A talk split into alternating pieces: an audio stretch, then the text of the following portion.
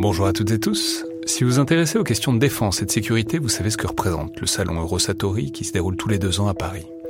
C'est cette année la 28e édition qui se tient du 17 au 21 juin prochain à Paris-Nord-Villepinte et Eurosatori, qui sponsorise cet épisode, sera comme à chaque fois le grand rendez-vous mondial de la défense et de la sécurité. Je veux juste dire, c'est un événement que je trouve très étonnant, assez fascinant. J'y suis allé pour la première fois il y a deux ans pour l'édition 2022. Et euh, vraiment, si vous vous demandez ce qui se fait dans le monde militaire et en matière de sécurité, c'est là qu'on peut voir les dernières tendances, depuis les plus grandes geekeries et les innovations du moment, jusqu'aux grands équipements du futur pour les armées et les forces de sécurité en France et dans le monde. Bref, si vous intéressez de près à ce monde-là, c'est le moment de vous inscrire pour ce qui sera la plus grande édition de l'histoire du salon, avec plus de 1900 exposants et 60 000 visiteurs, vous pouvez le faire en allant sur eurosatori.com.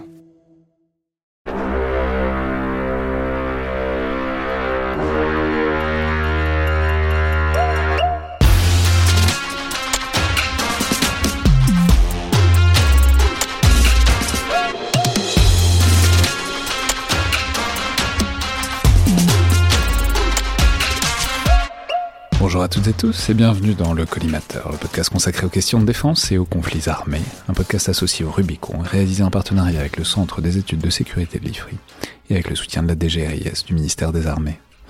Je suis Alexandre Jublin et aujourd'hui pour parler des ingérences étrangères, de ce qu'elles sont, euh, de comment elles fonctionnent et des menaces stratégiques qu'elles représentent, j'ai le plaisir de recevoir Alexis Rapin, chercheur à la chaire Raoul Dandurand en études stratégiques et diplomatiques de l'Université de Québec à Montréal, l'UQAM, spécialiste notamment des questions cyber, mais aussi des États-Unis. Donc bonjour et bienvenue dans le collimateur. Bonjour, merci beaucoup pour l'invitation. Alors je vais préciser tout de suite que c'est une émission qui est évidemment en lien avec le colloque du Rubicon sur cette question des ingérences qui s'est tenue alors aujourd'hui, mais donc le 19 janvier à l'ambassade de France au Canada à Ottawa, auquel vous avez participé en tant que panéliste. Et on enregistre cette émission donc juste après la fin de la journée. On va essayer d'avoir encore un peu d'énergie à consacrer à cet épisode. On avait parlé de, je mentionné cet événement rapidement dans l'émission avec Thomas Junot sur le Yémen, euh, que j'ai diffusé il y a quelques semaines. Ça me permet euh, d'ailleurs de remercier à nouveau l'ambassadeur de France, Michel Miraillet, pour son très bel accueil et pour avoir permis tout cet événement. Et euh, je vais dire qu'il s'agit donc pas évidemment pas de faire un résumé de la journée, ni de faire les conclusions du colloque, ce qui est un passage obligé à la fin de ce genre d'événement scientifique, mais c'est toujours un peu relou. En tout cas, ça, ça ferait pas une émission palpitante euh, comme exercice universitaire. Même si le colloque était palpitant. Le colloque était palpitant, mais voilà. Mais d'ailleurs, il n'y avait pas de conclusion du colloque. C'est peut-être un signe, mais l'idée c'est bien de faire une émission sur cette question et sur vos domaines de spécialité, puis on fera des liens plus ou moins directs avec ce qui a été euh, dit aujourd'hui. Cela étant, je le dis tout de suite, on n'attribuera pas les propos si jamais l'occasion se présente, parce que euh, c'était un colloque qui était organisé sous la règle de, Chatham House, D'ailleurs, je vais préciser une seconde ce que c'est pour les auditeurs qui n'en seraient pas familiers, parce que c'est intéressant dans l'absolu. C'est euh, en fait une procédure, une règle, un cadre qui date, qui a été inventé dans les années 20 aux États-Unis, à Chatham House, qui est un lieu du Russie, qui a, qui a encore un institut de recherche qui existe encore aujourd'hui en Angleterre. Et bref, la règle dit que dans un événement comme ça, qui n'est pas confidentiel et qui peut intéresser un public large, parce qu'on produit de la connaissance dans ce genre de colloque, on peut rapporter ce qui a été dit, mais on peut pas attribuer les propos. L'idée étant que ce qui ce qui a été dit puisse être connu, mais que ça mette pas la personne qui l'a dit dans l'embarras. Notamment, c'est très utile s'il n'y a pas que des universitaires, s'il y a aussi des personnalités officielles, euh, qui ont des responsabilités officielles ou des responsabilités politiques. Quand il y a des secteurs, des milieux qui se mélangent, c'est une bonne procédure pour euh, qu'on puisse parler librement, qu'on puisse parler de ce dont on a parlé, et pour autant que ça ne mette personne dans l'embarras. Alors une fois que ça a été dit, euh, donc colloque consacré aux ingérences étrangères, ça mérite quand même euh, un effort euh, définitionnel. Alors qu'est-ce que c'est qu'une ingérence, Alexis Rapin Et je vais préciser un petit peu la question tout de suite. Notamment, il y a une distinction conceptuelle qui, je pense, est intéressante avec l'influence, parce que l'influence, c'est quelque chose dont on dit qu'il faut en faire. la France dit qu'il faut en faire. C'est une des fonctions stratégiques depuis 2022, etc. Il s'agit bien de peser sur, disons, les opinions publiques d'un autre pays. Alors, où est la limite entre l'influence et l'ingérence? Alors, ben, je pense que euh, vous avez euh, employé le bon terme, c'est-à-dire où est la limite entre les deux. Donc, on, part déjà du principe que c'est un espèce de continuum, en fait, euh, que l'influence se décline sur tout un spectre, et puis qu'à partir d'un certain moment, on peut commencer à parler d'ingérence.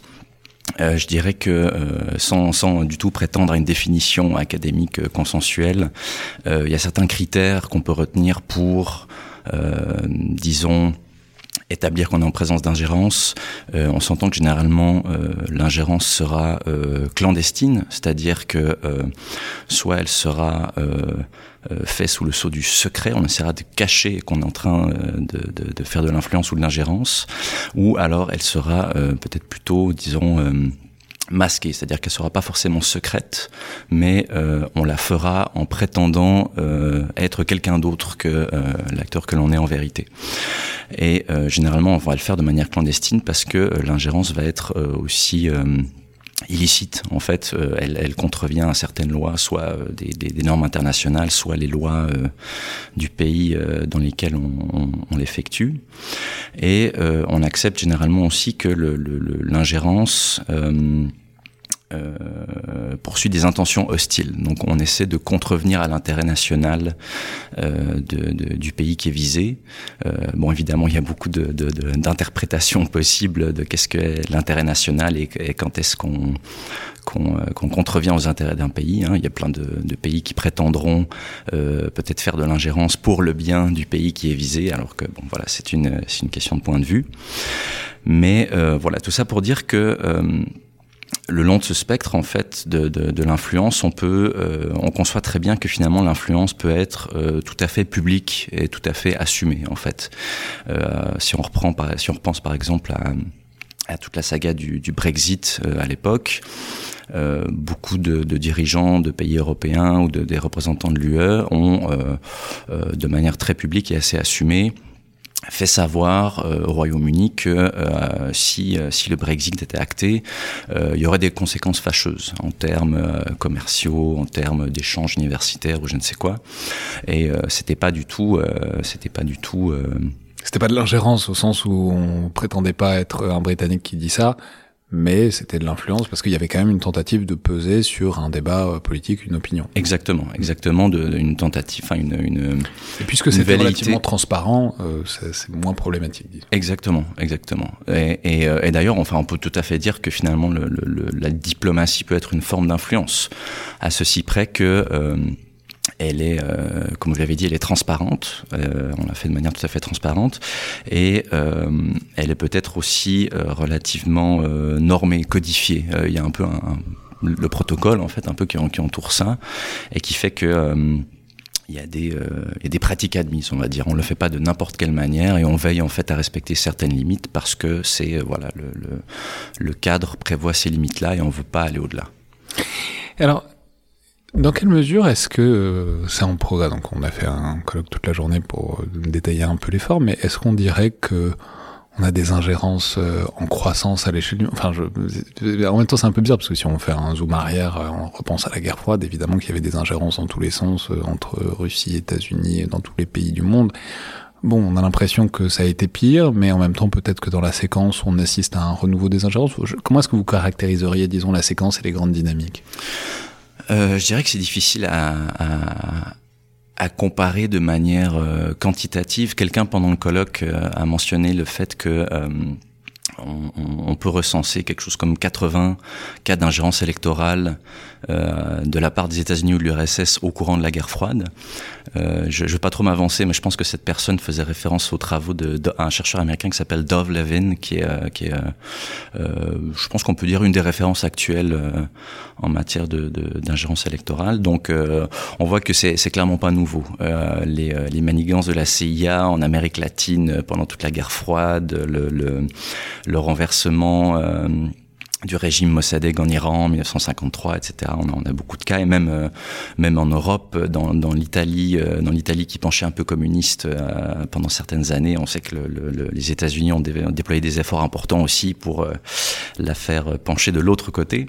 Ou encore de l'autre côté, les Russes qui massent des chars et qui parfois les font entrer dans des pays du pacte de Varsovie, Tout à qui fait. des tendances un peu libérales. Enfin bon, c'était quand même une discipline olympique pendant un petit demi-siècle, quoi. Absolument. Et puis, je pense enfin, un, auteur que j'aime beaucoup qui s'appelle Thomas Reed l'a très bien documenté dans un excellent ouvrage qui s'appelle Active Measures, donc les mesures actives, euh, qui, est, qui, qui est un terme justement qui définit toutes ces euh, toute cette tradition de mesures d'influence, de mesures de subversion que l'Union soviétique et le KGB en particulier ont déployé pour toute la guerre froide, avec des, exemples super intéressants, notamment un cas que moi j'ai trouvé captivant en 1972 le KGB et euh, probablement à travers le, renseignement est-allemand, mais enfin on sait qu'ils travaillent ensemble, euh, ont euh, recruté, si on veut, deux, deux députés allemands du Bundestag à l'époque, qui étaient en plus députés conservateurs, donc on peut pas dire qu'on on pouvait pas les soupçonner d'acquaintance communiste, mais ils les ont recrutés et en fait leur ont proposé une somme d'argent pour voter euh, en faveur euh, du, euh, un vote de confiance qui allait avoir lieu vis-à-vis du, du, chancelier de l'époque qui était, je pense, Willy Brandt, qui, qui justement voilà avait, une, avait porté un programme de plus grande ouverture vis-à-vis de, de l'Allemagne de l'Est, vis-à-vis du, du, du, bloc soviétique, etc. Et qui forcément était, était très critiqué en Allemagne de l'Ouest. Et donc, euh, il faisait, face pardon, à, un, vote de confiance qui, euh, dont on savait qu'il allait être serré. Et euh, le, le, les services soviétiques ont recruté ces deux, ces deux députés. Ils leur ont proposé une forte somme d'argent pour voter la confiance envers Willy Brandt. Et Willy Brandt a survécu au vote à deux voix près. Donc euh, ça nous montre l'importance que, que, peuvent avoir ce genre de, de manœuvres. Ouais, on va dire tout de suite, ça reprend une importance parce qu'on est dans une époque où on parle beaucoup de désinformation, de guerre informationnelle plus largement, comme une. Là, on n'est pas vraiment dans l'exercice, on est plutôt dans les formes qu'il peut prendre, notamment maîtriser le champ informationnel pour faire de l'ingérence, notamment dans un contexte électoral. On va en reparler. Euh, je peux dire simplement le colloque il était organisé, on parlait de, des ingérences, notamment dans le domaine universitaire, c'est un, un, domaine intéressant, dans le domaine informationnel et puis dans le domaine électoral, mais ça met en quelque sorte un éventail des, des différents, disons, champs possibles euh, de l'ingérence. Simplement, est-ce qu'on peut dire euh, qui sont les, les usuels suspects en ce moment, euh, dans ce, cette époque où, si ce n'est on est dans un renouveau, ou en tout cas on y prête une attention forte, Bon, commençons par le plus évident. Il y a la Russie, on peut dire il y a la Chine aussi. Enfin, disons quels sont les grands acteurs qui euh, sont soupçonnés ou identifiés comme des, acteurs d'ingérence, et aussi quelles sont leurs spécificités propres? Peut-être juste avant de d'attaquer les acteurs pour pour euh, faire un tout petit retour sur la la, euh, la différence entre à l'époque et maintenant. Euh, je pense que, comme on dit, c'est pas nouveau, mais c'est vrai que euh, je pense qu'il y a quand même des changements euh, entre entre ce qu'on observait pendant la guerre froide et maintenant.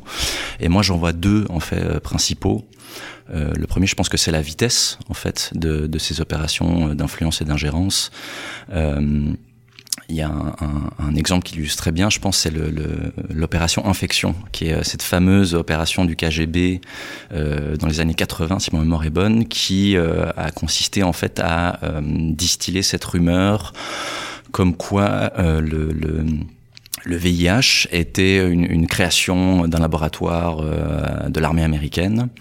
Et voilà que le, SIDA en fait était une production du deep state américain grosso modo et euh, ce que les soviétiques ont fait à l'époque, c'est que euh, ils ont d'abord implanté cette information euh, de manière tout à fait euh, euh, masquée dans un espèce d'obscur journal indien, si ma mémoire est bonne. Et puis bon, le, le, le, c'était, je pense, une espèce de, de, de lettre ouverte ou voilà, un espèce d'article commandité et euh, qui, qui, avait jeté là pendant un certain temps, euh, qui a pris un peu de temps pour être repris dans d'autres médias, de, dans d'autres pays. Euh, euh, du Sud notamment. Et puis, euh, ça a pris quelque chose comme quatre ans, en fait, pour que cette information percute, percole pardon, à travers le, le l'écosystème médiatique euh, international et c'est seulement au bout de quatre ans que euh, ce, ce narratif-là, si on veut l'appeler comme ça, euh, a commencé à réapparaître dans des grands journaux occidentaux qui avaient qui avaient beaucoup de, de, qui avaient un grand auditoire et qui en fait représentaient un peu la, la, la cible l'audience cible euh, de cette opération là donc euh, à l'époque ça a pris quatre ans. Euh, aujourd'hui on pourrait probablement faire quelque chose de similaire en une semaine voire peut-être euh, moins que ça. Donc ça je pense que c'est une des grandes différences. C'est la vitesse en fait euh, du, du du cycle de, du cycle de nouvelles et du, du cycle euh, informationnel aujourd'hui. Et l'autre deuxième grande différence que je vois, c'est, euh, je dirais, la notion de d'extraterritorialité. C'est-à-dire le fait que euh, à l'époque, généralement, quand vous vouliez faire une opération d'influence ou d'ingérence, euh, il allait falloir probablement infiltrer des gens euh, sur place dans le pays, euh, peut-être bien sous couverture. Donc ça, demandait un travail important de, créer une légende à ces gens-là. Il y a des exemples, par exemple, une, petite officine de la, CIA qui opérait en Allemagne de l'Est et qui faisait, par exemple, de la distribution de tracts, enfin de la, circulation de tracts. Donc il a fallu infiltrer ces gens-là, il a fallu faire acheminer des presses pour qu'ils puissent euh, imprimer les tracts. Donc c'était des gros engins à l'époque. Enfin c'était il y a toute une logistique qui allait avec. Euh, donc c'était euh, c'était des opérations qui étaient qui étaient lourdes, compliquées, qui nécessitaient de, déplacer des gens dans l'espace si on veut.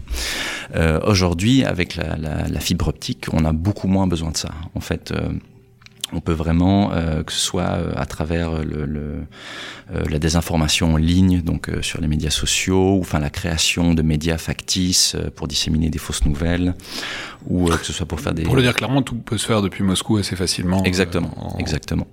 Et, et c'est beaucoup plus facile, ça coûte moins cher, ça se fait plus rapidement, et puis accessoirement, le, le, le risque est moindre en fait pour votre personnel aussi. Il n'y a pas besoin de mettre des agents à risque pour les, les les dépêcher à un endroit où ils peuvent être découverts, éventuellement arrêtés, euh, etc.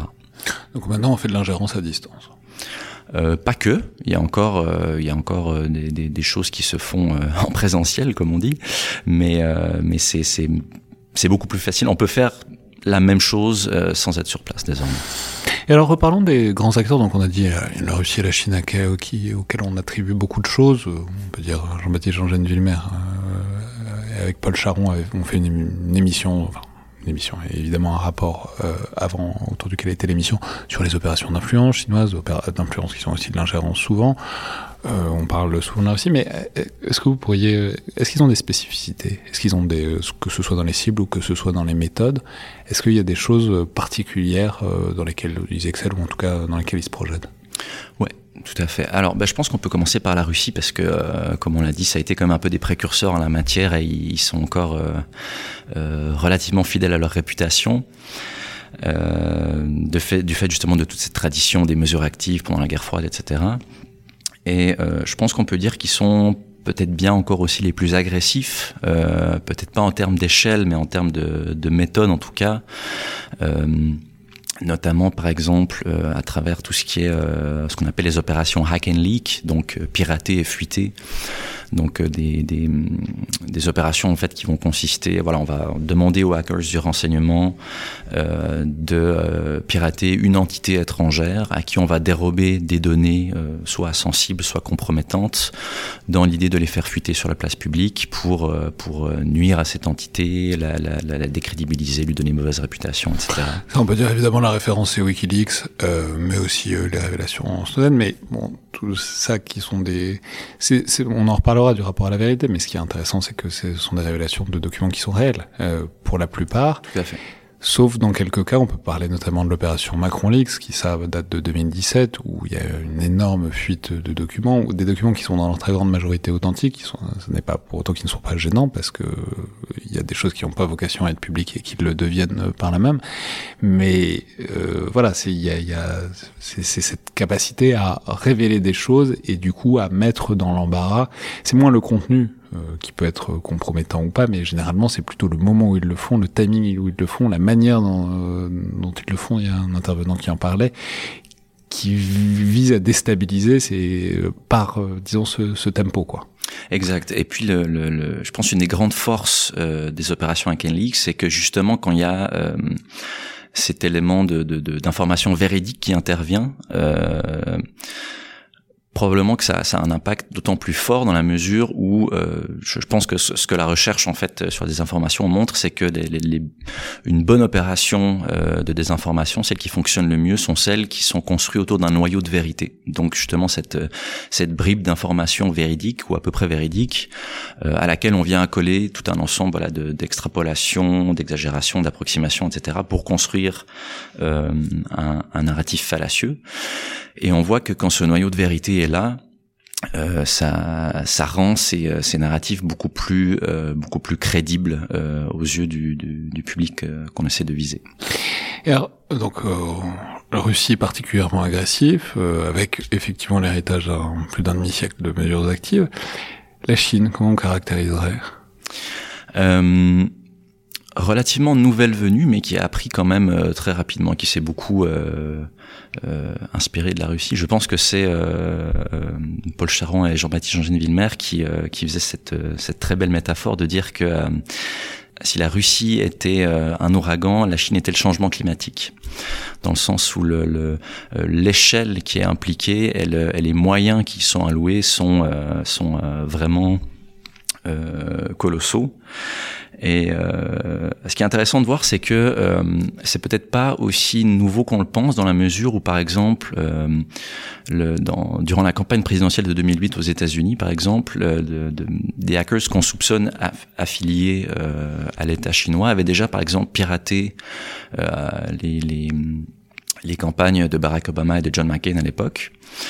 Et euh, on soupçonne que c'était dans l'idée, en fait, euh, plutôt de, de, de, savoir ce qu'ils avaient dans les cartons, c'est-à-dire, euh, voilà, qu'est-ce que qu'est-ce que ces prétendants à la présidence américaine pensent, pensent de la Chine, comptent faire avec les États-Unis s'ils sont élus, etc. Donc plutôt quelque chose qui relève du renseignement.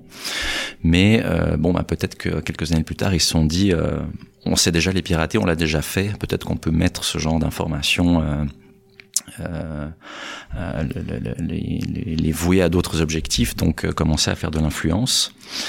Et euh, on voit que désormais, c'est vraiment, il y a, y, a, y a Jean-Baptiste Jean Vimer et Paul Charon dans leur euh, rapport l'ont très très bien documenté. Il y a un, appareil colossal euh, de, de l'État chinois qui est alloué à ça, euh, qui passe par tout le, front uni, qui passe par les instituts Confucius dans le monde universitaire, qui passe par la diaspora aussi beaucoup, où on, on essaie beaucoup de d'instrumentaliser ou de faire pression sur la diaspora pour soit faire de l'influence, soit pour qu'elle qu'elle ouais, qu'elle défende les intérêts de la Chine dans les pays où elle est installée.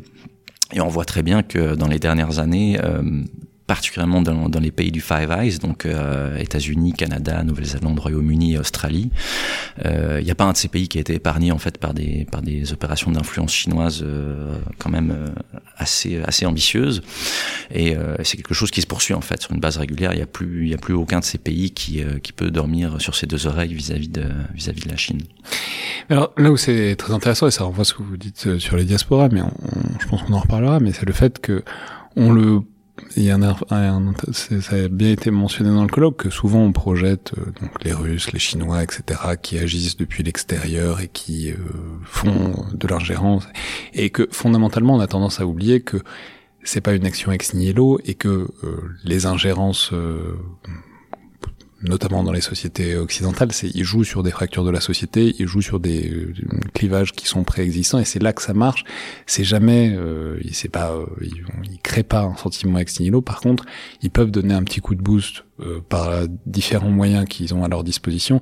Et au fond, c'est comme ça que les ingérences euh, mais il n'y a pas que la Russie et la Chine, hein, euh, marchent bien, c'est quand ils réussissent à saisir euh, un clivage domestique en fait. Tout à fait, tout à fait. Et c'est, on voit que, enfin, la plupart du temps, c'est sur ça que ça repose. Donc c'est aussi pour ça qu'il faut pas toujours pointer du doigt vers l'extérieur et dire que tout le mal vient de l'extérieur. C'est qu'il y a, il y a euh, ces, ces, ces, campagnes en fait exploitent une, des divisions comme vous dites, qui préexiste, et puis bien souvent aussi une défiance en fait à l'égard des institutions, à l'égard euh, de, euh, des élites politiques, des médias traditionnels, etc. Donc il y a aussi, euh, quand on réfléchit aux réponses à apporter à ces, à ces campagnes-là, il y a, il y a un, un, examen un peu d'autocritique à faire, de se dire de comment est-ce qu'on comment est-ce qu'on essaie de nous à l'intérieur un peu essayer de combler ces fossés et puis regagner cette confiance, recréer cette confiance. Hmm.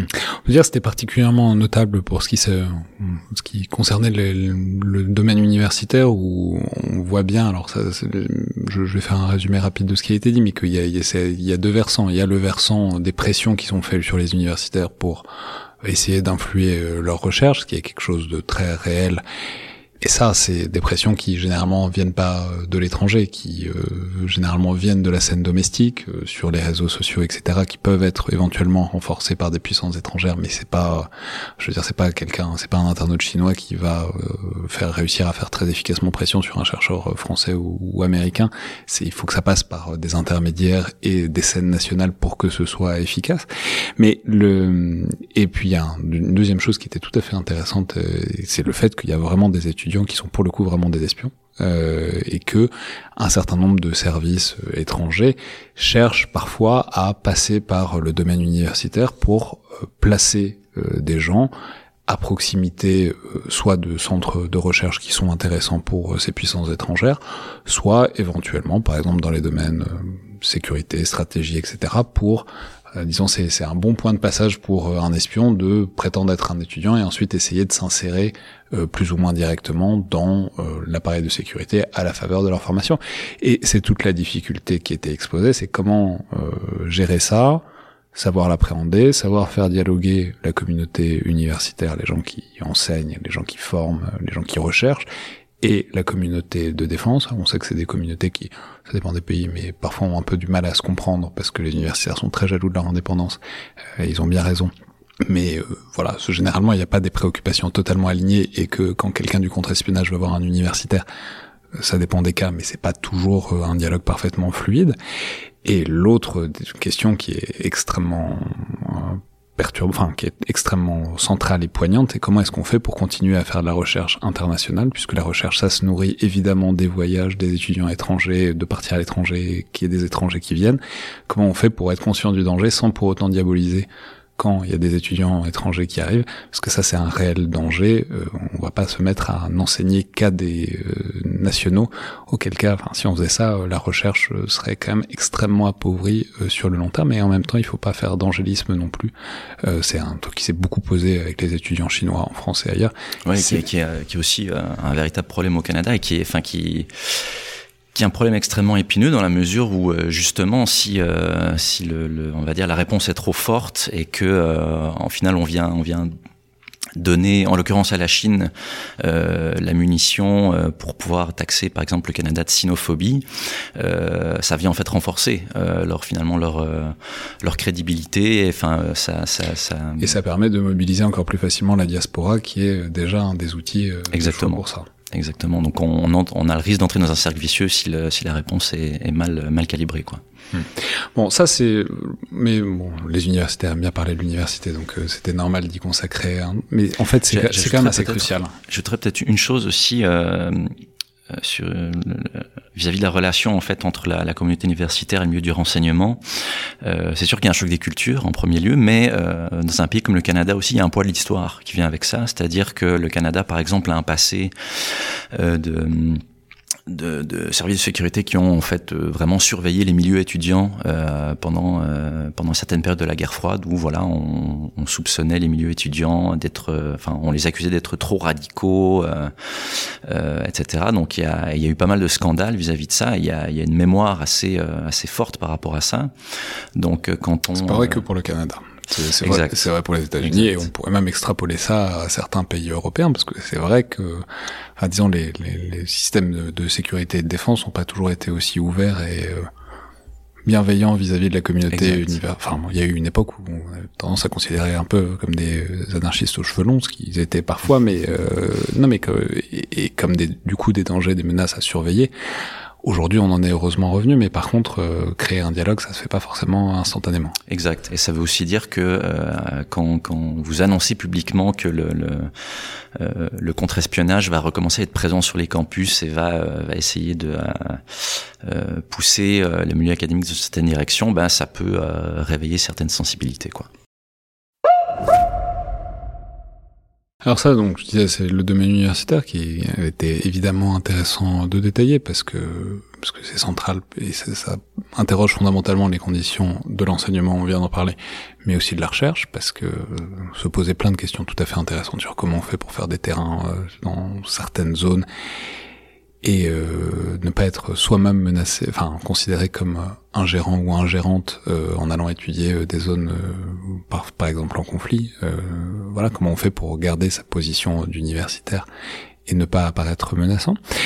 Un autre, euh, je t'ai dit c'était le deuxième panel, mais c'est une question évidemment centrale, c'est le domaine de l'information, dont euh, c'est le panel auquel vous participiez, mais c'est ce qui qui est tout à fait intéressant parce que ça permet peut-être de détailler quelques épisodes qui sont importants historiquement de cette prise de conscience, en tout cas de cette attention qui s'est à nouveau braquée sur les ingérences.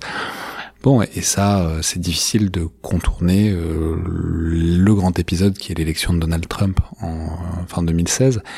Voilà, parce que euh, c'est c'est difficile de démêler le vrai du faux, mais en tout cas, il paraît assez certain que la Russie a fait des choses pour aller dans le sens d'une élection de Donald Trump. Quant à savoir le poids que ça a eu réellement, on peut l'interroger, mais en tout cas, qu'est-ce que, est-ce qu'on peut faire un bilan de ça bon, bientôt dix ans plus tard? Euh, bah, je dirais peut-être un, un, un, résumé à gros traits pour euh, ceux, qui, ceux et celles qui seraient pas forcément euh, familiers ou qui auraient déjà peut-être oublié parce que ça commence déjà à, à dater un petit peu, mais euh, euh, je pense qu'on peut dire qu'on a observé trois grandes formes en fait d'ingérence euh, en 2016 aux États-Unis.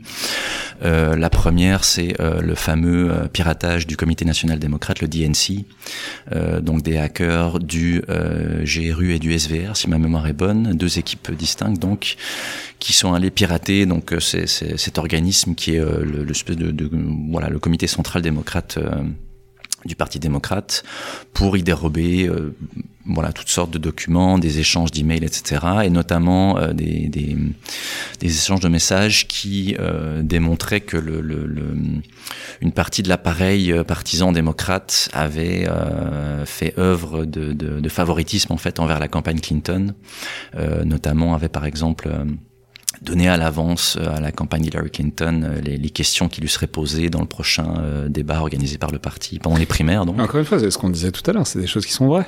C'est, c'est pas, ils, ils, les ont pas falsifiées, c'est mais pour autant c'est de l'ingérence mm, parce que ça joue sur le timing, ça joue sur une séquence électorale et ça joue aussi sur une, un trop plein d'informations à un moment en vraiment dans une dernière ligne droite, c'était exactement la même chose pour les Macron Leaks en 2017, une dernière ligne droite où on n'a pas le temps de passer par des dizaines de milliers de documents pour voir si tout ce qui est euh, allégué est vrai ou pas, est sourcé, etc. Mais là, tout ce que vous racontez, c'est vrai. Absolument, absolument. Mais la, séquence d'événements est vraiment intéressante parce que euh, euh, le, bon, le DNC a été hacké.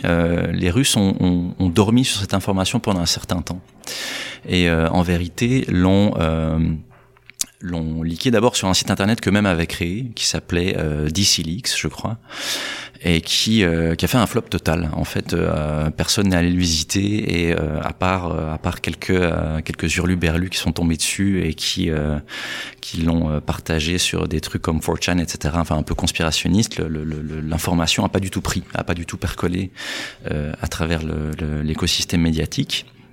Et, euh, et c'est là en fait que euh, le, les, les, Russes ont compris qu'ils allaient devoir s'en remettre à quelqu'un d'autre et qu'ils ont pris contact avec WikiLeaks euh, en se faisant plus ou moins passer pour un autre acteur. On peut, c'est pas très clair à quel point WikiLeaks savait qu'ils étaient en train de, de qu'ils avaient affaire en fait aux renseignements russes, mais euh, et c'est complètement grâce à WikiLeaks en fait que, que, que l'information a vraiment vraiment explosé au grand jour.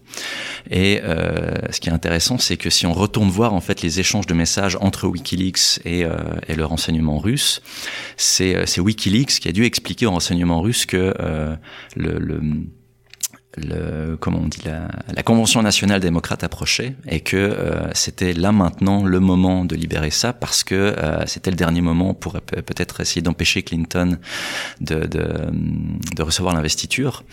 Donc ça nous donne aussi un indice du fait que euh, les, les, les Russes avaient été très forts pour hacker ça, mais leur leur compréhension de la mécanique électorale américaine, leur, euh, leur sensibilité à voilà comment ça fonctionne, quel est le. Pour leur défense, la mécanique électorale américaine est excessivement compliquée. C'est vrai, c'est vrai que c'est un peu compliqué. C'est vrai que c'est un peu compliqué, mais euh, on a on a un autre exemple de ça qui est que euh, euh là, je crois qu'on est plutôt vis-à-vis de l'Intent Research Agency, qui donc cette fameuse ferme à troll propriété de feu Monsieur Prigogine euh, qui, euh, qui a fait donc toute une campagne de, de désinformation sur les réseaux sociaux euh, pendant, euh, pendant l'élection de 2016, euh, qui a dépêché deux personnes, deux femmes, si je me souviens bien, aux États-Unis juste avant en fait d'entamer leur, leur campagne de désinformation pour euh, grosso modo faire du terrain. En fait, euh, elles, elles, avaient pour mission de se promener dans différents États américains pour discuter avec les gens, peut-être rencontrer un peu des gens euh, actifs politiquement,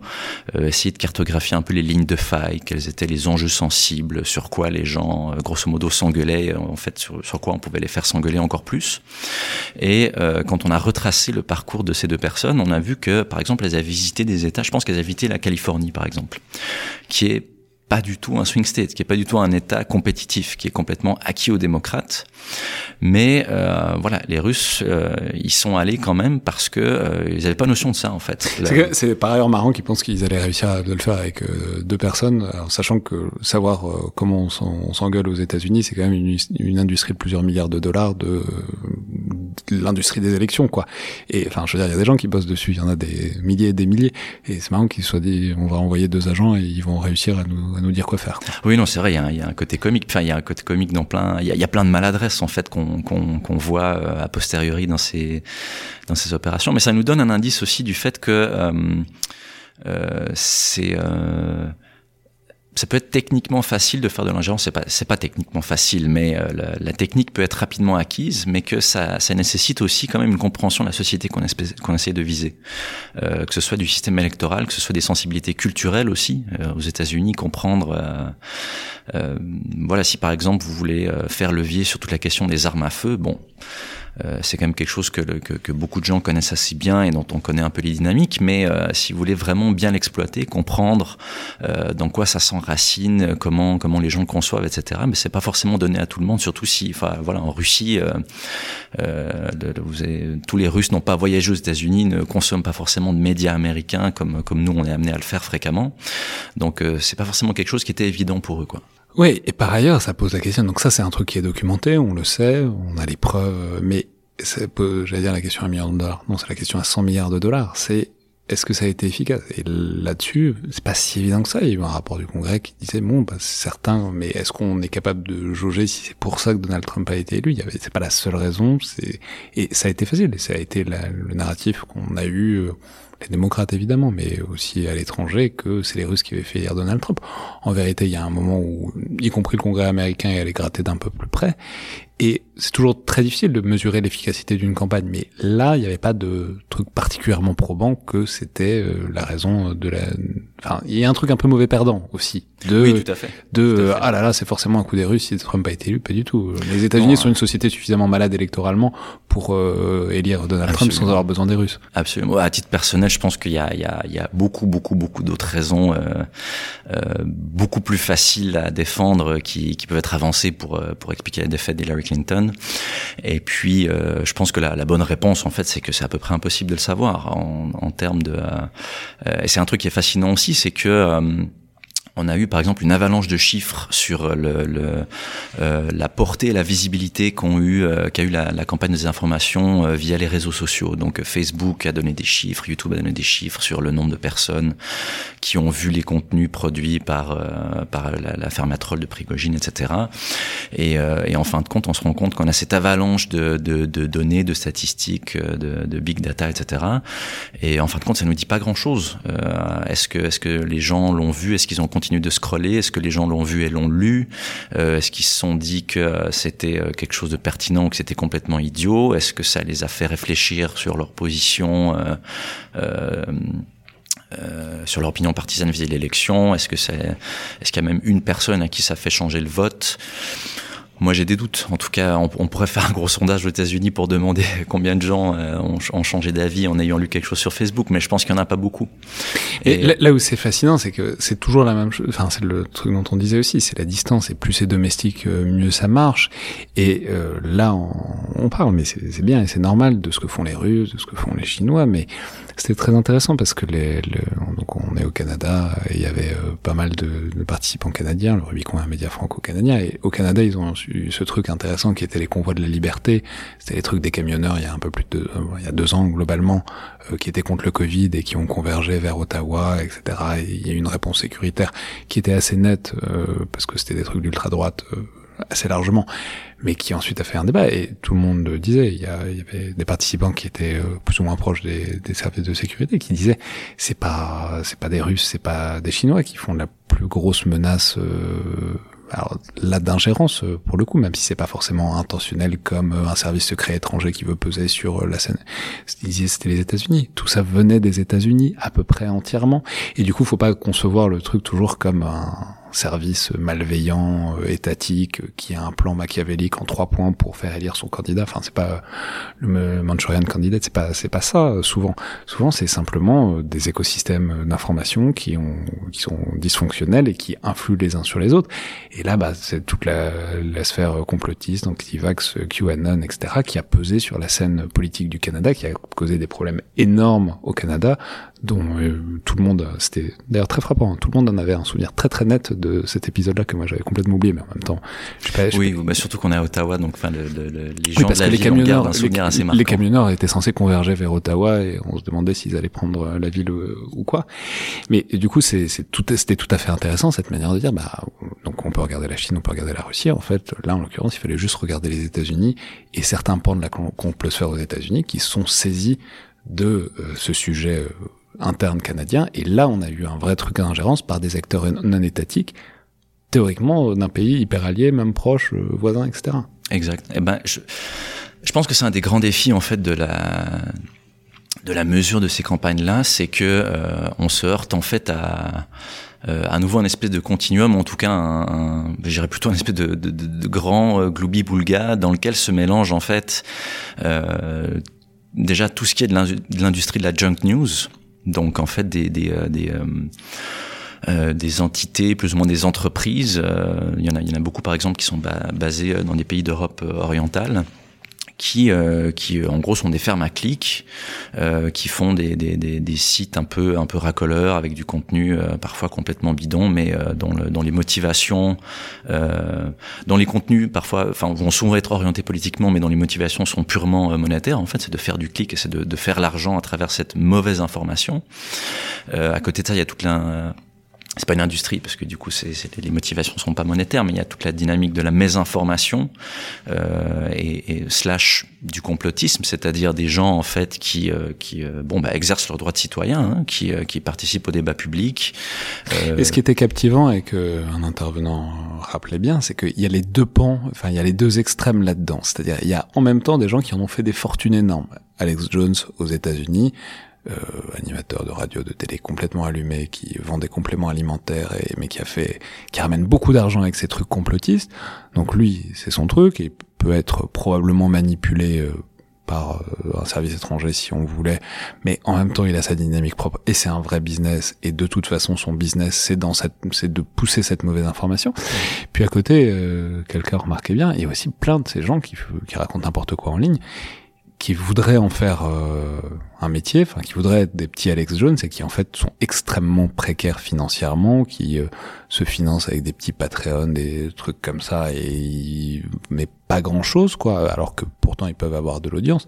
Et ça, quelqu'un disait, en fait, c'est ces gens-là, c'est aussi pas un, enfin, si on était un, un service de étranger, il n'y a pas besoin de faire grand chose pour pas créer, pas même infiltrer un narratif, simplement permettre que des gens comme ça, qui peuvent avoir une vraie influence, mais qui gagnent pas d'argent, puissent continuer à le faire, en leur donnant un petit peu d'argent, en les aidant, en aidant un petit peu leur collecte. Ça aide à pourrir un peu plus un écosystème informationnel en renforçant les complotistes un peu allumés.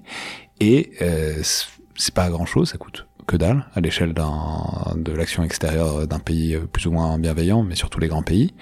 Euh, et ça peut rapporter gros parce que euh, les petits les petits ruisseaux font les grandes rivières, quoi. Oui, puis parce qu'en fait vous pouvez euh, vous pouvez déjà exploiter l'audience que quelqu'un d'autre s'est bâti lui-même. Donc, euh, vous, quelqu'un a déjà fait une partie du travail pour vous, en fait. Et on l'a très bien vu euh, avec cette campagne russe qui a essayé en fait de, de recruter euh, des influenceurs. Je pense qu'il y avait des youtubeurs, peut-être des gens sur Instagram aussi, euh, qui avaient déjà voilà des, des, des, des, un gros un gros reach, beaucoup de beaucoup de. Ça on en a parlé notamment dans l'épisode avec Nicolas Kennel en France. Ça a été connu par euh, Léo Grasset qui était donc ce youtubeur euh, qui bon qui l'a dit tout de suite dès que ça s'est présenté. Donc il y a une petite prise de conscience. Mais c'est là que c'est intéressant, c'est que ce qu'on disait avec Nicolas, c'est il s'agit pas de créer un truc ex nihilo, il s'agit pas de créer des faux sites. euh, Enfin, on peut le faire et des fermatrolls, on peut le faire aussi. Et le plus efficace, c'est juste de convaincre ou de corrompre, euh, disons au sens large du terme, quelqu'un qui a déjà une audience, euh, y compris pour euh, des autres thèmes. Ça coûte, moins, Et ça qui- coûte moins cher et c'est plus efficace. Et qui en plus vous couvre, parce que c'est-à-dire que cette personne, euh, enfin, on pourra pas. euh, Et c'est là qu'on voit la différence, soit dit en passant, que vous donniez au début entre l'influence et l'in- et l'ingérence. C'est-à-dire, euh, c'est, c'est, voilà, c'est pas la même chose si, euh, je sais pas, si euh, qu'un un ministère euh, étranger ou un service euh, d'action culturelle étranger euh, vous contacte pour di- dire de visiter tel ou tel pays d'A- d'Asie centrale et que vous fassiez de la pub. Bon, bah ça, ça peut être de l'influence euh, éventuellement. Si c'est quelqu'un qui passe par trois intermédiaires pour vous convaincre de mettre un narratif qui a l'air inoffensif à première vue, mais qui en fait sert des intérêts précis à un, un endroit de votre vidéo YouTube. Bon, ça c'est là on est beaucoup plus dans l'ingérence parce que c'est beaucoup plus clandestin et cryptique quoi. Exact. Et, et, hum, tout ça pour dire que euh, du coup finalement c'est euh, séparer les effets, isoler les effets euh, de euh, voilà de ces fermes à clics, euh, de euh, la mésinformation à laquelle le- le- les gens croient en fait parce que ça, ça reflète leurs convictions et qui sont rattachés à des mouvements politiques et qui voilà exercent leurs droits de citoyen dans le débat public. Et euh, les campagnes là qui sont formellement orchestrées par des États, euh, c'est très difficile. Donc pouvoir mesurer, pouvoir isoler l'effet des campagnes étatiques pour pouvoir dire ok bah là c'est vraiment euh, euh, tant de pourcentage de l'impact c'est la Russie qui l'a fait donc on peut dire que tel et tel événement est euh, le fruit de l'action de la Russie. C'est très compliqué. Et il y a un excellent exemple de ça euh, que, que je trouve super intéressant euh, pendant la guerre froide qui est la bombe à neutrons qui était euh, donc un, un, un type d'arme nucléaire en fait qui était développé euh, euh, je crois que les, les, les grosses avancées ont été faites au cours des années 70 et euh, évidemment, c'est les, enfin, les Américains qui ont, qui étaient en avance là-dessus, et les, Russes, euh, ça leur posait euh, de grands problèmes parce que bon, euh, peur que l'équilibre des puissances et l'équilibre de la terreur soit perturbé, etc. Donc le, le, le l'URSS a chargé le KGB de faire une campagne de mesures actives pour essayer de, de, de, d'empêcher l'avènement de ce truc-là. Et euh, on a observé différentes choses. Euh, il y a eu, euh, il y a eu, bon, déjà la construction d'un narratif, c'est-à-dire euh, la bombe. À, une des particularités de la bombe à neutrons, en fait, c'est que c'est une, une, arme nucléaire qui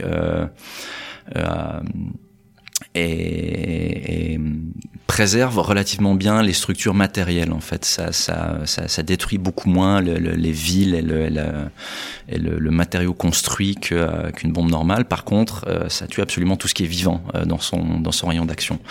Donc un des premiers narratifs des Russes par exemple ça a été de dire que c'était la parfaite arme capitaliste parce qu'on essayait on essayait de, de, de préserver la matière et la richesse mais on avait on voulait détruire la vie humaine. Et une des très, choses que... très poétique comme critique, j'aime. Oui, c'est surtout que ça les a pas empêchés d'en développer eux-mêmes quelques années plus tard. Quoi. Mais enfin, c'est une autre histoire. Et euh, une des choses que les que les euh, soviétiques ont fait euh, pour pour empêcher ça, c'est qu'ils ont noyauté des mouvements pacifistes qui euh, militaient déjà contre euh, contre la bombe à neutrons. Donc ils, ont noyauté des mouvements pacifistes, ils les ont financés. euh, à ma connaissance, euh, à leur insu, hein, les, les pacifistes n'étaient pas au courant qu'ils travaillaient avec le KGB, mais euh, ils les ont, ils les ont quand même beaucoup beaucoup soutenus et ce, ce mouvement a été quand même, ça a eu pas mal d'ampleur, tant et si bien que l'administration Carter dans ces années-là a mis un terme au programme.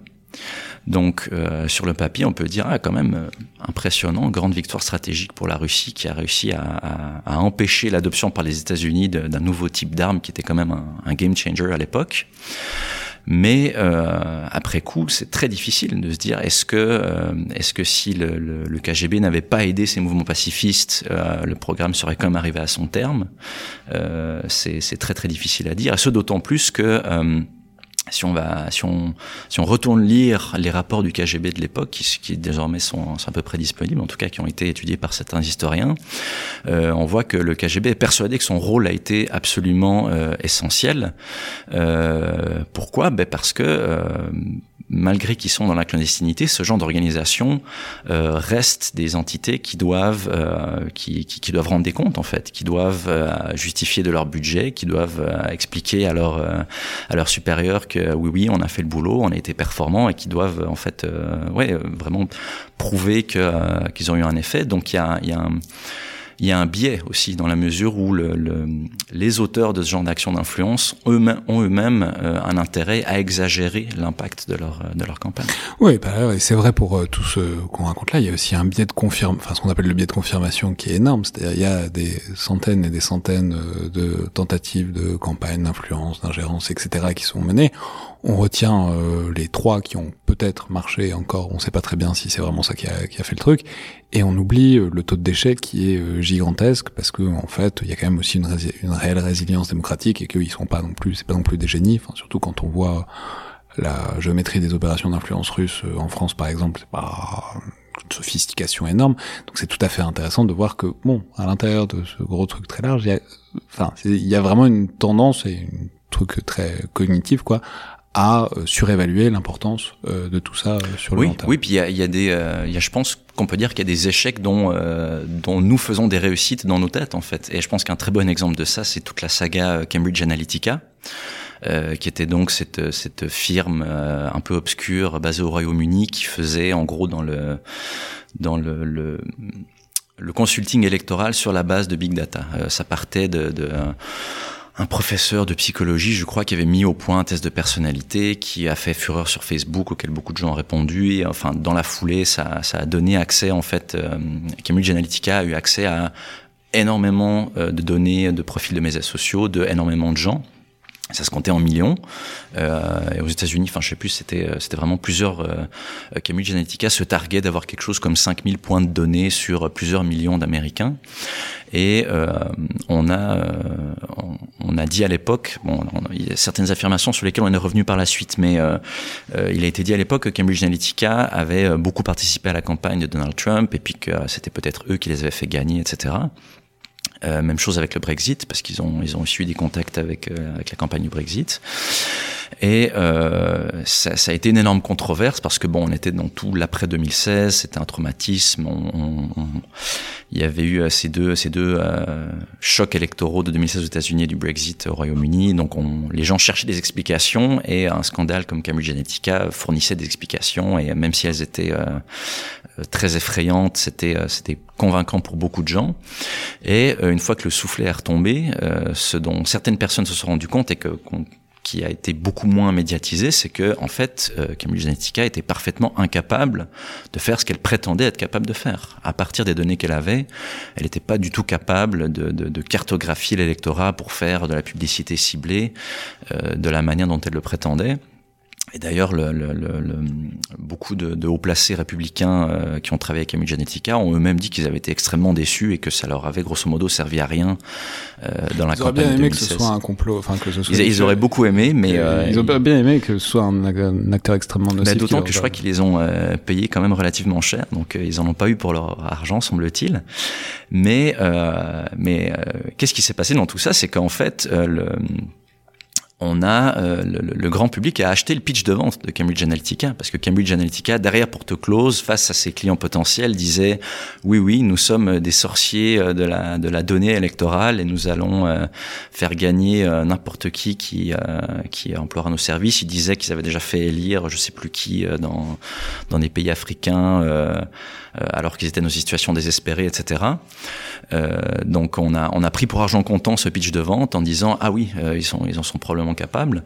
Et en, en, fait, on a, on, a, on a fait d'un succès quelque chose qui été en vérité un, un échec total. This is Chicken Radio with another bullshit transmission. Y'all too stupid for that shit. You're just gonna have to listen to the bullshit we give you. Now shut the fuck up and listen. The truth, the truth, nothing but the truth, the truth, the truth. I want the truth! The truth, the truth,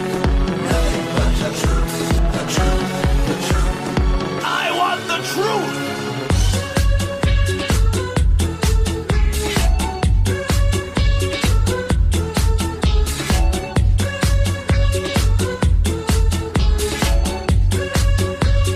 Who the fuck is WikiLeaks?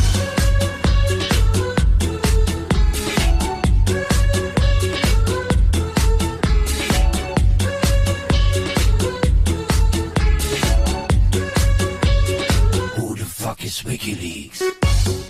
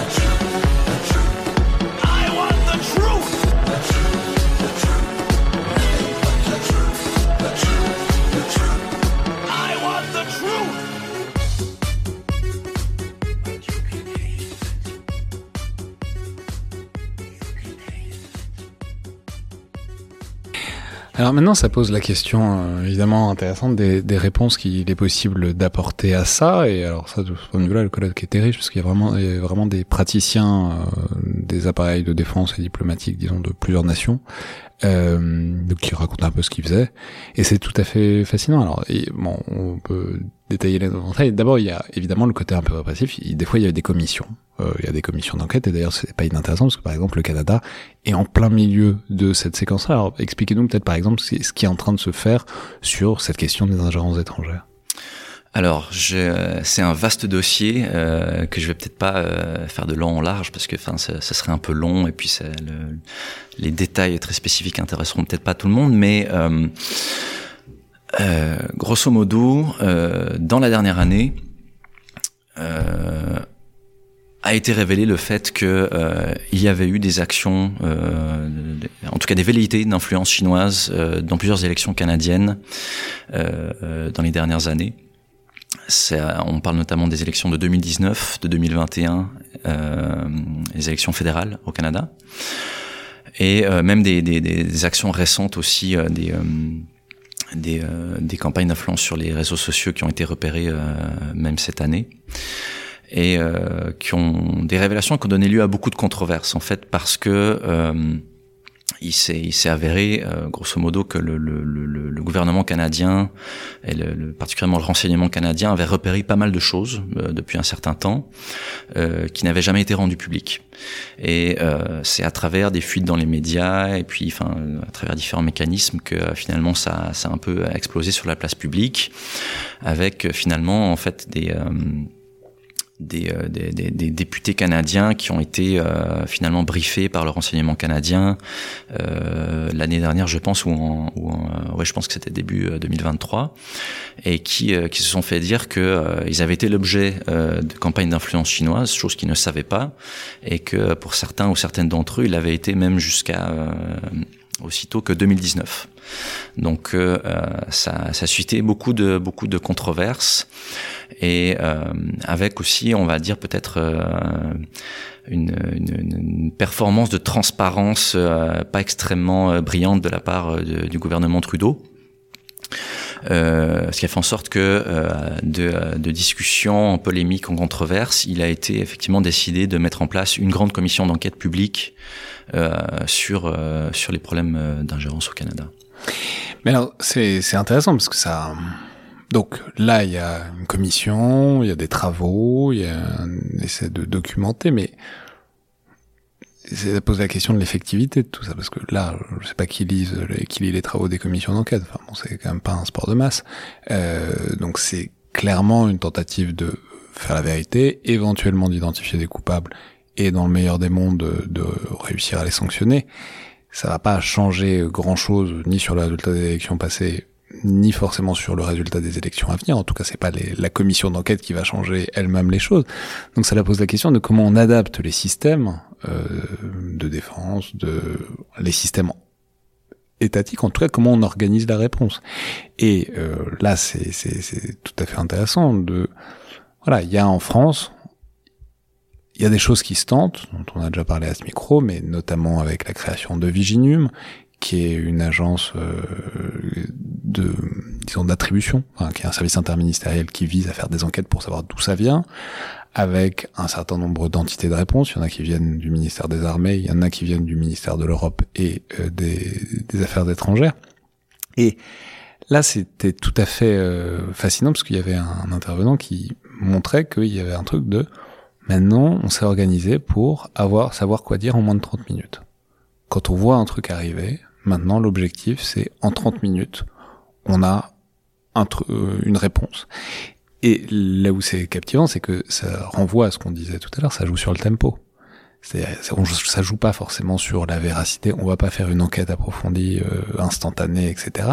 Mais en tout cas, il faut avoir et ça, et ça demande aussi euh, une démarche proactive en amont. C'est ça que le corollaire, parce qu'il faut avoir un peu cartographié les choses qui pourraient éventuellement arriver. Mais en tout cas, il y a une volonté d'être extrêmement réactif et de pas laisser un narratif euh, apparaître, s'imposer et se propager, et d'être capable de l'intercepter au vol assez rapidement. Ouais, mais je pense il faut être réactif. Euh, on n'a pas le choix, c'est c'est euh, c'est un des prérequis. Et euh, je pense effectivement qu'il y a de gros progrès qui ont été faits là-dessus. À nouveau, si on regarde par exemple le cas américain, euh, je reprends 2016 on, on s'est aperçu par la suite que euh, le, le, dans le cas des DNC leaks, le FBI a été la première agence qui euh, a observé en fait que le DNC avait été hacké et qui a, qui a essayé de notifier le DNC qu'ils avaient été hackés. Et euh, ce dont on s'est rendu compte, c'est que euh, il s'est écoulé à peu près neuf mois entre le moment où le hacking a été observé et le moment où quelqu'un à la Maison Blanche a eu connaissance de cette information et a dit je crois qu'on a un problème.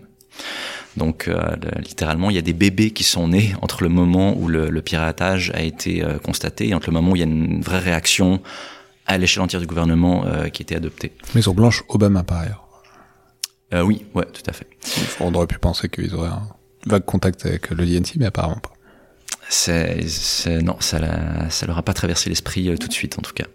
Donc ça c'est ça c'est 2016, neuf mois si on regarde en 2020, euh, si on, on, pense à le, cet épisode en fait où euh, euh, l'Iran en fait essayé de se faire passer euh, pour les Proud Boys et a, envoyé des emails d'intimidation euh, à un certain nombre d'électeurs démocrates, je me souviens bien. les Proud Boys, rappelons, c'est un groupe d'extrême droite raciste, voire euh, suprémaciste. Enfin bon, c'est un peu difficile de mettre un épithète parce qu'ils sont, sont tellement allumés qu'il y a une diversité euh, dans le groupe. On peut, leur mettre à peu près toutes les étiquettes. Mais en tout cas, euh, c'est euh, globalement des Trump Boys.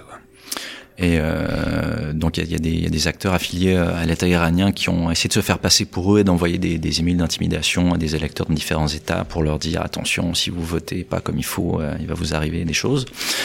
Et euh, en 24 heures, le FBI, le même FBI qui avait pris 9 mois pour réagir en 2016, en 24 heures, le FBI a euh, euh, a fait une sortie publique et a pu attribuer cette opération à l'Iran. Donc dire que c'était pas euh, les Proud Boys, que c'était l'Iran et, euh, et euh, exposer le, le, mode opératoire derrière en fait. Donc on voit que il y a quand même des efforts, il y a quand même des progrès qui sont faits dans ce sens-là et que ouais la réactivité vraiment est clé sur ce genre de particulièrement en contexte électoral.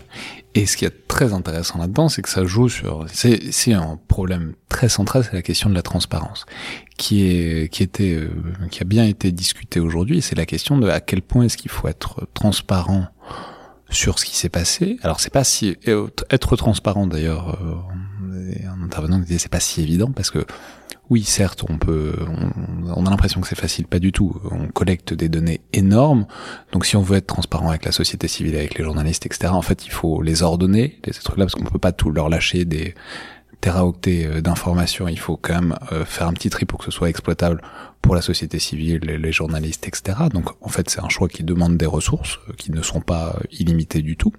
Mais par ailleurs, ça pose aussi une question vraiment fondamentale. quoi. Est-ce qu'il faut faire ça?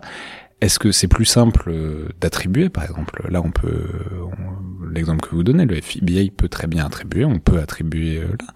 À quel point est-ce que l'autorité d'un service compétent est suffisant? Dans un contexte de crise de confiance euh, démocratique, euh, de complotisme, etc. À quel point est-ce que le fait qu'un service de sécurité dise, attribue, euh, explique une opération d'ingérence, c'est suffisant et à quel point est-ce qu'il faut le prouver, faire l'effort de le prouver dans une ère où effectivement il y a beaucoup de cinteurs, etc. Donc oh, il y a des gens qui pourraient travailler là-dessus, mais est-ce qu'il faut faire ça? Est-ce que il, parce que ça demande des efforts, des moyens, de l'argent aussi, des ressources, des, et par ailleurs, ça peut pas se faire dans la même temporalité que euh, une attribution, quoi. Euh, Peut-être juste avant d'attaquer ça, parce que c'est un gros morceau, euh, un, un, autre truc que je pense important qu'il faut bien considérer vis-à-vis de la transparence, c'est que euh, euh, dans bien des cas, on parle de, de, de, de, de réponses dans lesquelles il y a le milieu du renseignement qui est impliqué. Et euh, transparence et renseignement, c'est pas c'est pas deux mots qui cohabitent très bien. En fait, on parle le plus souvent euh, d'agences dont le, le, le la culture organisationnelle, c'est le secret. C'est euh, c'est le, le, le, fait qu'on opère dans le secret, on opère dans l'ombre, euh, l'information est jalousement gardée, euh, on, on, classifie beaucoup. Il y a souvent le, le problème de ce qu'on appelle la surclassification, c'est-à-dire on a le réflexe de classifier plus que nécessaire parce que voilà c'est le c'est le, le, réflexe institutionnel qu'il y a dans ces milieux-là et euh, aller Pour voir. des raisons qui fait, sont tout à fait compréhensibles, parce Oui, que c'est la fait. culture, et puis Tout parce que c'est plus, il y a plus, plus de risques de se faire taper sur les doigts parce qu'on n'a pas classifié un truc qu'il fallait plutôt qu'on a surclassifié, donc euh, on a Oui, et, parce que pendant des années, en fait, bien faire leur travail exigeait ça. Et, euh, et c'est difficile d'aller voir maintenant, euh, des années plus tard, voir ces gens-là et leur dire, ah ben, écoute, maintenant, euh, pour bien faire ton travail, tu dois faire l'inverse. Il va falloir que tu euh, que tu déclassifies beaucoup parce que j'ai besoin de pouvoir en fait euh, montrer à la population euh, qu'est-ce qui se passe, de montrer que euh, déjà on ouvre l'œil, euh, on voit ce qui se passe, euh, on veut montrer à l'adversaire aussi que euh, voilà, on vous voit, euh, on n'est on n'est pas dupe. Euh, mais donc aller aller aller voir le milieu du renseignement, lui demander de, se- de réformer ses pratiques de manière vraiment brutale. C'est un virage à 180 degrés, de manière euh, aussi brutale en aussi peu de temps. Euh, c'est un c'est un exercice de gymnastique pour eux aussi quoi. Mais donc, euh, est-ce que la transparence c'est un passage obligé, euh, parce que c'est c'est quelque chose qui est un peu ressorti euh, des débats aujourd'hui, ou est-ce que euh, est-ce qu'on a encore le choix, quoi? Pour moi non, pour moi non. Euh, c'est c'est une réponse qui est peut-être toute personnelle, mais je pense que le, le, le, le- le centre de gravité, au sens clausewitzéen du terme, de euh, la guerre de l'information, si on va l'appeler comme ça, euh, c'est pas euh, c'est pas les faits. Il y a beaucoup de gens qui pensent que le, le, le- fact-checking va nous sauver. Euh, si vous euh, si vous connaissez un conspirationniste qui a changé d'avis parce qu'il est allé lire les fact-checkers du New York Times, euh, vous, me- vous me l'amenez, on va le mettre dans un musée parce que vraiment, je pense que c'est il y y, en a pas beaucoup. Et euh, donc c'est pas c'est pas euh, c'est pas une guerre des faits, c'est pas une guerre dans laquelle euh, voilà les faits sont des obus et celui qui en a le plus euh, et a, a les meilleurs gagnera. Je pense que le, le Donc, il s'agit pas d'aller convaincre les gens qui relayent ces discours. Il s'agit de réussir à influer sur le ventre mou, en tout cas sur l'atmosphère informationnelle, sur les messages qui percolent auprès du plus grand nombre. C'est-à-dire des gens qui n'y ont jamais euh, vérifié euh, tout ça, qui n'y ont jamais. euh, Enfin, c'est normal.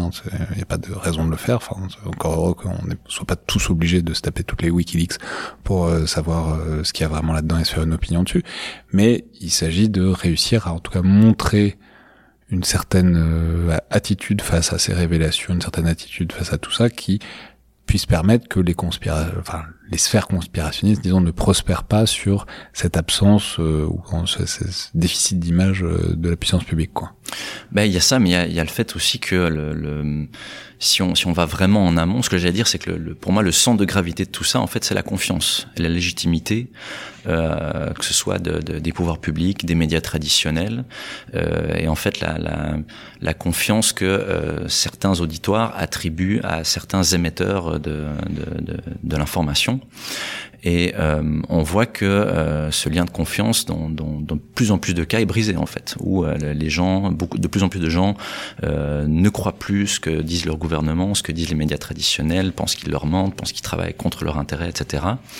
Et, et le- le- le- le- l'enjeu, c'est cette confiance, c'est de rebâtir cette confiance, parce que tant qu'on l'aura pas fait, on peut, on peut leur dire tout ce qu'on veut. Euh, L'information qui leur est délivrée, en fait, euh, elle, elle est, elle est déjà reçue de manière teintée.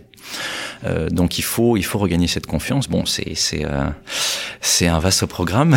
Ça prendra un peu plus euh, un peu plus qu'une année, on va dire, mais euh, il faut il faut en passer par là et euh, la, la transparence euh, ça, ça, doit commencer je pense par la transparence euh, de, de pouvoir montrer en fait euh, comment le gouvernement fonctionne, comment le gouvernement arrive aux conclusions qu'il présente euh, vis-à-vis, par exemple, de campagnes d'influence, c'est euh, c'est une, une première manière de euh, voilà de, de, de baisser un peu la garde et de dire ok ben regardez on n'est pas contre vous, euh, voici comment on fonctionne, voici comment on arrive à ces conclusions là et on n'essaie pas de vous cacher des choses, vous pouvez vous pouvez juger pour vous-même en fait, Si vous voulez et si vous avez le temps si vous voulez bien. et ça n'est pas obligatoire. Ouais. Et enfin, euh, dernière question peut-être, mais qui est une question un peu d'actualité, évidemment, la grosse, euh, on parlait des élections américaines, mais voilà, il y a un gros truc qui arrive là, euh, une très très très grosse élection à tous égards, qui va vraisemblablement rejouer le match euh, d'il y a quatre ans. Que- comment ça s'annonce? Parce que c'est, c'est, si on y pense, c'est vertigineux, quoi. Quand on voit où en sont les républicains américains, notamment euh, vis-à-vis de l'aide à l'Ukraine, ça n'en veulent pas. Globalement, on se dit, mais euh, pour un Russe, enfin, je, je vois pas ce que, enfin, si ils ont une guerre Les en Ukraine. sont fortes. Ouais, on voit, ils ont une guerre en Ukraine à gagner, mais ils ont pas de priorité plus forte que faire en sorte que Trump soit réélu. Ça, enfin, je veux dire, c'est, c'est délirant le gain qui pourrait euh, leur en, en découler pour eux.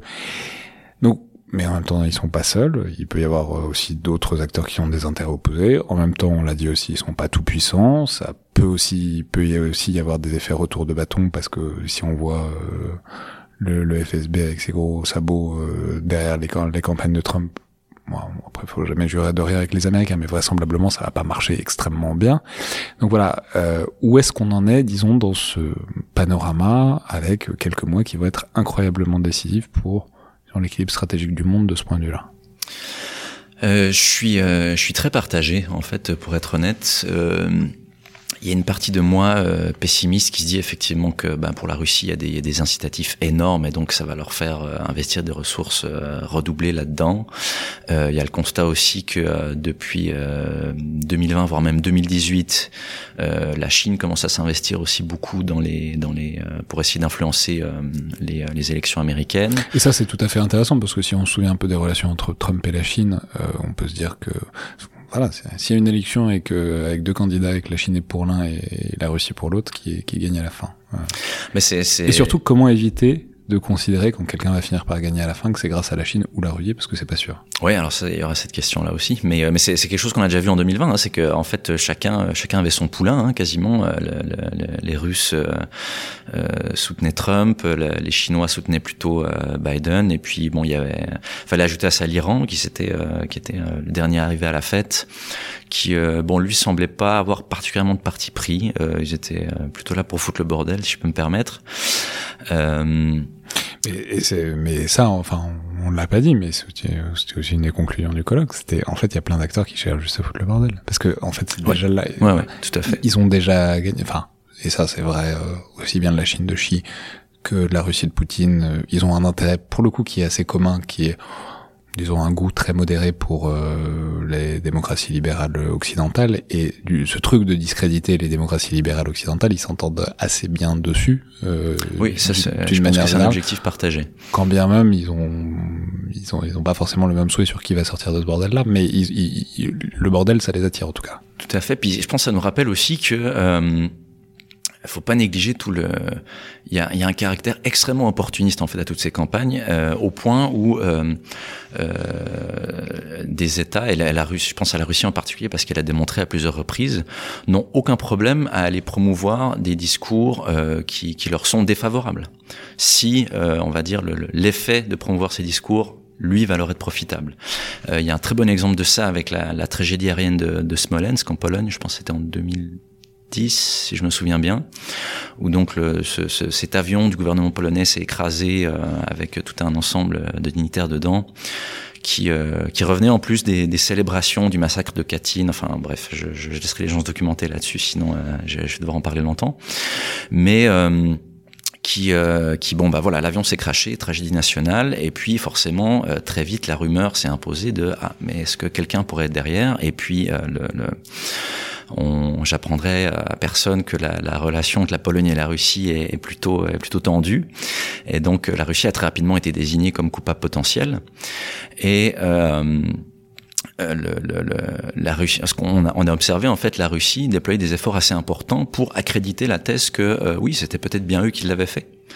Euh, pourquoi? Parce que euh, d'une part, ça permettait en fait d'accroître euh, le, le, fossé à l'intérieur de la Pologne, c'est-à-dire qu'il y avait un, un, parti au pouvoir dont, dont le président venait de décéder et qui est particulièrement anti-russe et qui a dit c'est les Russes, c'est eux, il faut adopter tout un ensemble de mesures, et puis une opposition un peu plus modérée qui disait non mais attendez tout laisse entendre que c'est un, accident, vous exagérez, etc. Donc ça permettait d'accroître le fossé entre ces deux et de, susciter plus de bisbis à l'intérieur. Et euh, à l'échelle interne, ça permettait aussi de faire passer euh, la Pologne pour une bande hystérique euh, au sein des pays de l'UE parce que tout le monde, enfin, il y avait un consensus pour dire que ça, ça, semblait vraiment être un accident, et puis on voyait les Polonais dire non, non, non, c'est les Russes, et, euh, et, défendre cette idée sur la place publique. Donc euh, alimenter ce discours permettait aussi un peu de, de permettait aux Russes d'essayer de discréditer les Polonais vis-à-vis d'autres pays européens, notamment à l'Ouest, où on sait que euh, c'était avant l'Ukraine, l'Europe de l'Ouest était beaucoup plus euh, euh, comment dirais-je, complaisante à l'égard de la Russie, en tout cas, avait tendance à considérer que les pays d'Europe orientale étaient euh, étaient un peu trop anti-russes à leur goût. Donc ça permettait d'alimenter ce fossé aussi euh, intra-européen. Bon, mais donc qui va gagner à la fin de l'année, les Russes ou les Chinois? Non, je plaisante. les Iraniens. Les Iraniens. Non, mais en tout cas, euh, si mais c'est, ce sera intéressant de voir si euh, les mesures ont été prises aux États-Unis pour permettre d'assurer une sorte d'hygiène informationnelle dans cette euh, séquence-là. Bah ce que j'allais dire, c'est qu'il y a, y a, un côté de moi aussi qui est assez optimiste dans la mesure où, euh, pour moi qui ai beaucoup étudié le cas américain depuis 2016, je pense qu'il y y a de gros progrès qui ont été faits en matière en matière défensive, que ce soit pour essayer de dissuader en amont, que ce soit pour pour euh, faire un travail de veille en fait sur qu'est-ce qui se passe. Euh, on a vu avec l'exemple des Proud Boys, attribution en 24 heures, bon bah ça, ça démontre qu'ils euh, ils veillaient au grain, ils n'ont pas complètement été pris au dépourvu comme en 2016. Donc il y a, y a ce constat-là aussi. Euh, après c'est, super, mais enfin les campagnes américaines sont hystérisées complètement de manière endogène et du coup Enfin, faudrait déjà assainir un peu euh, le paysage politique américain pour s'assurer que des acteurs extérieurs peuvent pas agir euh, très facilement dessus. Et ça, ça prend, ça prend ah, difficilement le, chemin. Ils, peuvent, ils, sont tout à fait capables de s'autodétruire eux-mêmes. Ça, je, je, euh, je, je, discuterai pas cette idée-là. Mais, mais moi, si j'ai une grosse préoccupation qui parfois m'empêche de dormir la nuit, c'est s'il devait se passer quelque chose qui s'est pas concrétisé jusqu'ici, c'est une, une attaque véritable envers l'infrastructure électorale, envers le système de vote. Parce que en 2016, le troisième truc en fait que j'ai oublié d'évoquer euh, quand on en parlait tout à l'heure, c'est que on s'est aussi aperçu par la suite que euh, les pirates du renseignement russe avaient euh, visité entre guillemets, je mets des guillemets dans mes doigts, les gens les voient pas, mais euh, j'insiste. C'est pas très radiophonique, ça s'entend un peu. On, on, on visité les bases de données électorales de plus d'une trentaine d'États, je crois. Et euh, on s'est rendu compte que, euh, alors ils n'ont pas eu accès au système, par exemple, de comptage des votes, les machines de vote, etc. C'était vraiment les, les, les bases, euh, les bases de données électorales, donc les, les registres là où les gens sont enregistrés avec leur numéro de sécurité sociale, etc. Pour pour qu'au bureau de vote on puisse ensuite les identifier. Et ce qu'on s'est rendu compte, c'est que ils l'ont pas fait, mais s'ils l'avaient voulu, les Russes auraient pu, par exemple, modifier de l'information là-dedans.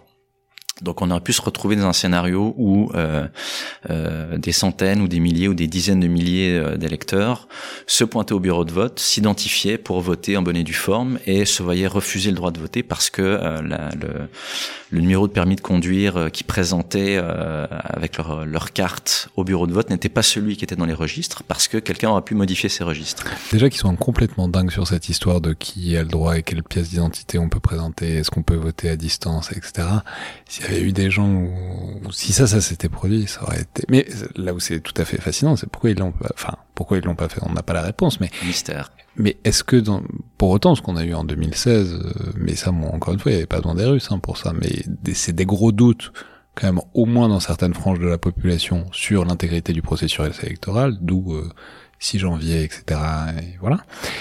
Mais du coup, dans une certaine mesure, est-ce que, euh, sans même, euh, sans même foutre le bordel, l'objectif qui est d'instiller des doutes sur le processus électoral et de cliver la société américaine était pas déjà euh, atteint et du coup à quoi bon prendre des risques et risquer de se faire attribuer des choses si on réussit simplement par de la désinformation à arriver au même résultat quoi? Effectivement, effectivement, il y a ça, mais mais euh, mais ça, ça démontre aussi que euh, ce, ce sera pas très difficile en fait de, de susciter cet effet-là, quoi. Le, le euh, un, petit, euh, une petite poussée du doigt euh, dans la machine, ça peut ça peut enclencher cette réaction-là. Et il y a il y a un, un autre exemple qui, qui, est très peu discuté, mais qui est à mon avis un des plus choquants de la matière, c'est l'élection le, présidentielle en Ukraine en 2014. Pardon où euh, la Russie a fait un truc encore plus dingue que celui-là, c'est que euh, ils ont piraté en fait la commission électorale ukrainienne euh, dans le but en fait que euh, au dernier moment le, le, la télévision euh, ukrainienne annonce un score euh, différent de celui qui, euh, qui avait été compté. Donc on n'allait pas en fait euh, essayer de changer le vote, changer le décompte ou quoi que ce soit. C'est simplement on allait pirater le système de transmission des résultats pour que euh, le principal média, ou enfin ou l'agence officielle, je suis plus certain, affiche un score qui avait été déjà décidé dans des bureaux à Moscou. Et euh, ce qui encore une fois donc n'aurait jamais modifié la vérité. Il aurait suffi de, mais en même mais temps, qui aurait jeté d'énormes doutes et qui aurait créé une confusion euh, énorme, quoi. Et euh, et, euh, et les, les, Ukrainiens en fait ont eu, euh, alors je sais pas si c'est du bol ou beaucoup de talent, mais ils l'ont repéré vraiment euh, à moins le quart, on va dire. Et, et donc c'est les vrais résultats qui ont été projetés. Et d'ailleurs le, le, le, la plus, le plus bel aspect de la chose, c'est que Certains en Russie ont pas eu le mémo et du coup le, le, la principale chaîne d'information en Russie, euh, dans son téléjournal du soir, a annoncé les résultats tronqués, qui bizarrement leur étaient parvenus. On se demande de où. Euh, mais tout ça pour dire que c'est vraiment pas passé loin, quoi. C'est vraiment pas passé loin. Et ça, c'était euh, c'était déjà en 2014. Donc, on, avec tous le, les progrès, euh, voilà, technologiques dans les modes opératoires qu'on peut imaginer entre temps, c'est il y a de quoi, il y a de quoi s'inquiéter un petit peu. Ouais, disons, ce dont on peut être sûr, c'est qu'étant donné la fragilité euh, intrinsèque, euh, fonctionnelle et politique euh, du processus électoral américain depuis quelque temps, probablement que les Russes ont, et que les autres ont quelques tours dans leur sac, quoi. C'est à craindre. Merci beaucoup, Alexis Rapin. Merci à vous. Je signale qu'on peut vous suivre euh, notamment sur Twitter et on peut aussi suivre vos publications qui sont recensées sur euh, votre page de Lucam. Je ne sais pas dans quelle mesure le colloque du Rubicon donnera lieu ou pas à d'autres choses. Comme j'ai dit, euh, c'était en Chatham donc je vois mal comment ça pourrait donner une publication, mais en tout cas, bon, c'était un peu la fonction de cet épisode aussi, que d'en retransmettre, si ce n'est les détails évidemment, au moins l'esprit. c'est pour ça que j'ai parlé beaucoup plus qu'à l'accoutumée, mais c'est un peu ce que j'ai essayé de faire dans cette discussion. Euh, mais dans tous les cas, c'est évidemment une discussion, un thème de recherche et euh, des perspectives qui sont là pour le long terme et euh, on ne manque pas de publication et de production sur ce sujet-là. Merci infiniment. Je vous rappelle par ailleurs que toutes les remarques et commentaires sont bienvenus par mail ou sur les réseaux sociaux du Rubicon, tout comme notes et appréciations sur les outils particulièrement d'Apple Podcast ou de Spotify. C'est aussi ça qui contribue à euh, diffuser, à faire connaître le podcast, euh, tout comme le fait que vous en parliez autour de vous, aux gens que ça pourrait intéresser. Merci à toutes et tous et à la prochaine fois.